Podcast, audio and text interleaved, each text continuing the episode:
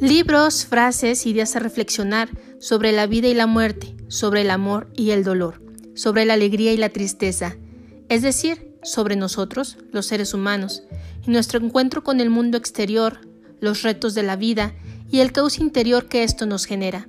Una oportunidad de ver el mundo desde una perspectiva más esperanzadora e inspiradora. Yo soy Yeshio y te espero cada semana con un nuevo episodio.